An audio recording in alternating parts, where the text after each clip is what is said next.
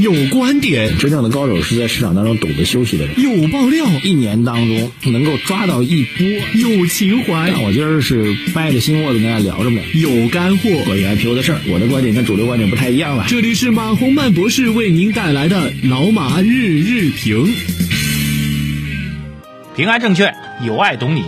欢迎收听由平安集团下属子公司有爱懂你的平安证券独家冠名播出的老马日评。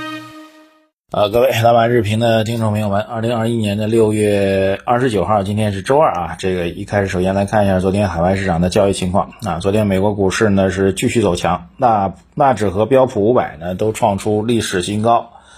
道指呢是微跌啊。美国市场上涨呢还是纠结这些事儿吧，这个非农就业的经济数据，然后美联储的应对政策啊，通胀的形势，那还有的就是拜登的这个基础设施建设。就美国从宏观上来讲，就这三件事儿。三件事儿在某一个具体的交易时间点，谁发挥了主动作用，就决定了当天的涨或者跌啊，大概其如此啊。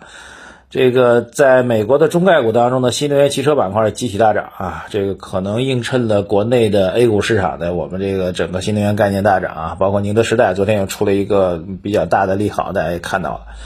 那我们一直在讲，不讲个股的估值高或者低或者风险啊，这个至少从大的标杆上来讲，这个宁德时代这样的科技品种的上涨，呃，全球有影响力的企业的上涨，那远比茅台这样的白酒股的市值上要更好。当然，这个对比呢，好像有人说也不公平啊，但是我觉得对于一个大的市场来说，你的标杆企业究竟是谁，市值最大的企业究竟是谁？当然也证明你这个经济体，这个谁更看好，对吧？经济体的推动主要力量是什么？那从这一上来讲，那宁德时代这样的科技品种，当然比茅台这样的酱香科技要好很多了。我再次要强调一下，好吧？其他消息方面呢，这个。央行发布了二季度的货币政策执行报告，啊，和一度一季度变化不大啊。这个我看很多研究报告都在讲这个事情啊，基本上是为了讲而讲，变化真的不大啊。核心逻辑还是保持流动性的合理宽裕啊，只是提到一点啊，这个跟一季度相比较，叫做加力要防范外部冲击。什么叫防范外部冲击呢？我个人理解的可能还是预估的对美国呀，这个一个是美国的利率的政策啊，另外一个呢就是大宗商品的价格波动。我估计主要是这两个点。两点看起来呢，央行已经或者所有的条目文吧，已经提前开始这个着力去解决或者预防它了。呃，防止美国的利率波动，我们提前已经我们已经提前慢慢开始收紧减速了。哈，这个我指货币政策啊。然后又这个控制住人民币短期升值的态势啊，防止外资的过度的流入啊。至于大宗商品呢，有很多价格我们是管不了的啊，很多商品价格是这个全球定价的，我们能管的，比如煤炭价格，这个昨天发改委一说话，立马就股价就暴跌了，对吧？也是在控制，大概其这样的概念，所以总体上变化不大。那对于整个的宏观经济形势政策呢？从我们经验上来讲呢，央行的季度的货币政策执行报告的这个对整个经济形势影响比较比较弱啊，甚至有的时候表态当中出现一些变化，那后面还会修正啊，因为大家知道每个季度呢，政治局会开一次会议，那央行的货币政策执行报告是比政治局会议要早的啊，但是呢，往往政治局会议开完之后，如果关于货币政策的表达有调整了，那央行后面的调整都会按照政治局会议来调。各位能明白这逻辑吧？就是每个季度啊，比如现在这个央行货币政策报告已经出来了，得要再过一个月啊，政治局会议才会出这个半年度的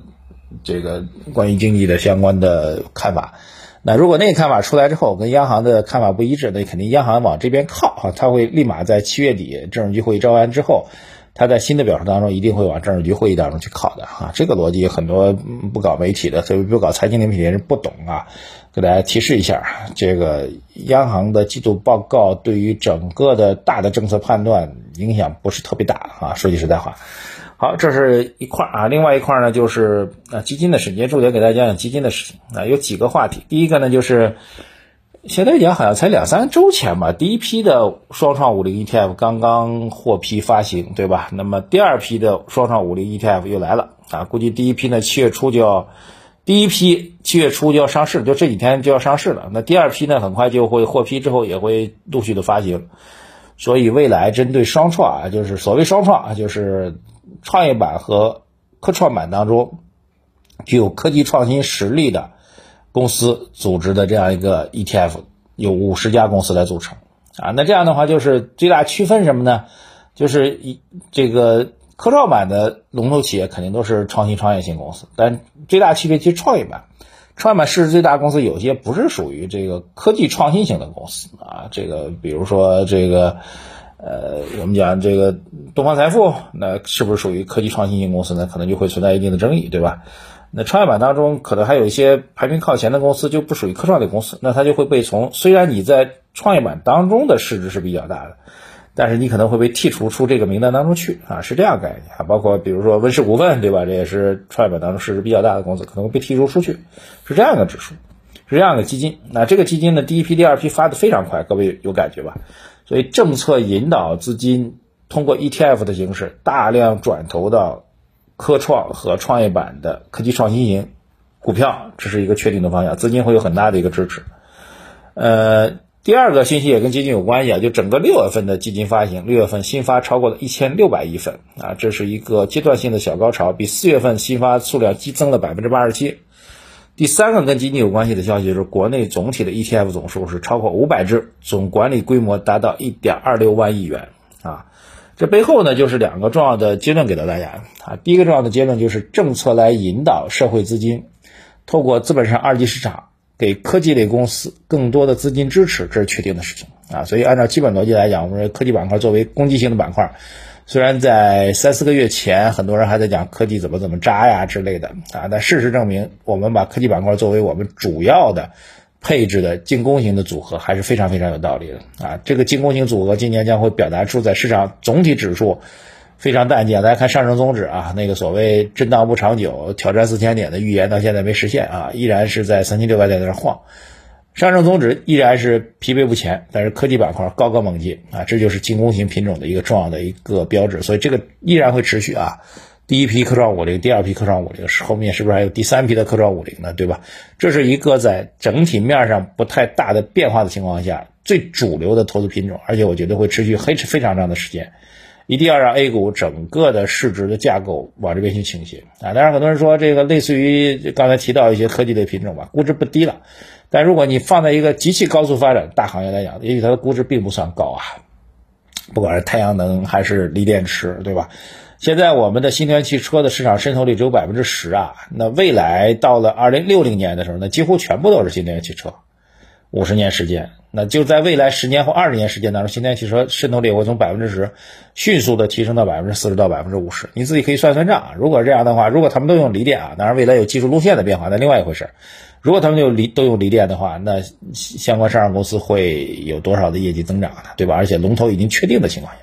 太阳能也是一样的逻辑啊，这是第一大块，就是科技创新，未来依然是我们最重要的进攻品种。当然，这并不意味着我们不做防守，防守还是需要的，适度的防守还是需要的啊。这是第一个，第二个就是，ETF 已经成为越来越多投资人喜欢的投资路径和组合。那现在刚才提到的整体数据已经达到了，ETF 总体数据市值规模已经达到一点二五二六万亿，一点二六万亿。那 ETF 出现它最大的一个特征就标志什么？如果越来越多资金做 ETF 的话，其实它最重要的特征就是。散户跑赢市场的难度会越来越大啊，因为越来越多的主流资金直接去配置了指数啊，当然其中会有行业啊主题指数，但是它依然是指数。就作为散户投资者来说，那么你想通过个股去跑赢指数，难度会越来越大，市场会变得越来越有效，因为主流资金已经变成了以指数为主的资金。在这种情况下呢，其实作为普通投资者来说呢，更多的去配置基金，特别是配置简单的去配置指数。它变成了一个最简单、最有效的一个投资方式啊！与其每天进进出出，当然你如果进进出出，您自己觉得很开心啊，那是另外一回事啊。但是从交易角角度来讲，从长期收益角度来讲，配置个股、操作个股难度会越来越大。这也是几乎全球资本上发展的一个历史，也都证明这样一点啊。大家有兴趣可以看看指数基金发展在美国发展的历史，也是如此。一开始也是备受争议，后来就成为普通投资者最喜欢的一个配置方法。这个方法就是在一个相对的低位买进去，傻傻的就不动，我就获取一个市场指数的平均收益。那指数有区分啊，如果在过去这三年时间当中，你如果配的创业板指数的话，那你的收益已经已经相当相当厉害了，而且你不用做任何操作，不用去研究任何个股的基本面数据，也不用去担心暴雷的事情，傻傻的去赚的这个。几乎是一个超额的指数收益了，对我觉得这个逻辑未来会有更多投资认可，更多投资认可，实际上意味着指数基金投资回报和效率会更高，这是一个良性的正向的循环，好吧？所以提醒给大家啊，这个我们三个福利啊，依然给大家，我们投资组合这个，然后我们的读书会、我们的报告获取方式，大家透过微信公众号文字版来获取吧。多多参与我们的相关的内容，能够让您的投资更有建树，投资更有效率，而且呢不被市场所打败。要知道，当市场指数越来越强的情况下，想不被市场打败是一个非常难的事情。这其实就要学到更多的知识，我们来帮助你。好，微信公众号财经马红漫，各位一定要关注公号来获取相关的福利内容。谢谢大家，再见。平安证券致力于为客户打造有原则、有专业、有温度、智能化的服务平台。他们也为我们财经马红漫的粉丝打造了夏季特别福利，赶快通过节目下方二维码扫码领取福利，或者前往微信公众号财经马红漫对话框输入“平安”获取福利详情。股市有风险，投资需谨慎。以上内容为主播个人观点，不构成具体投资建议。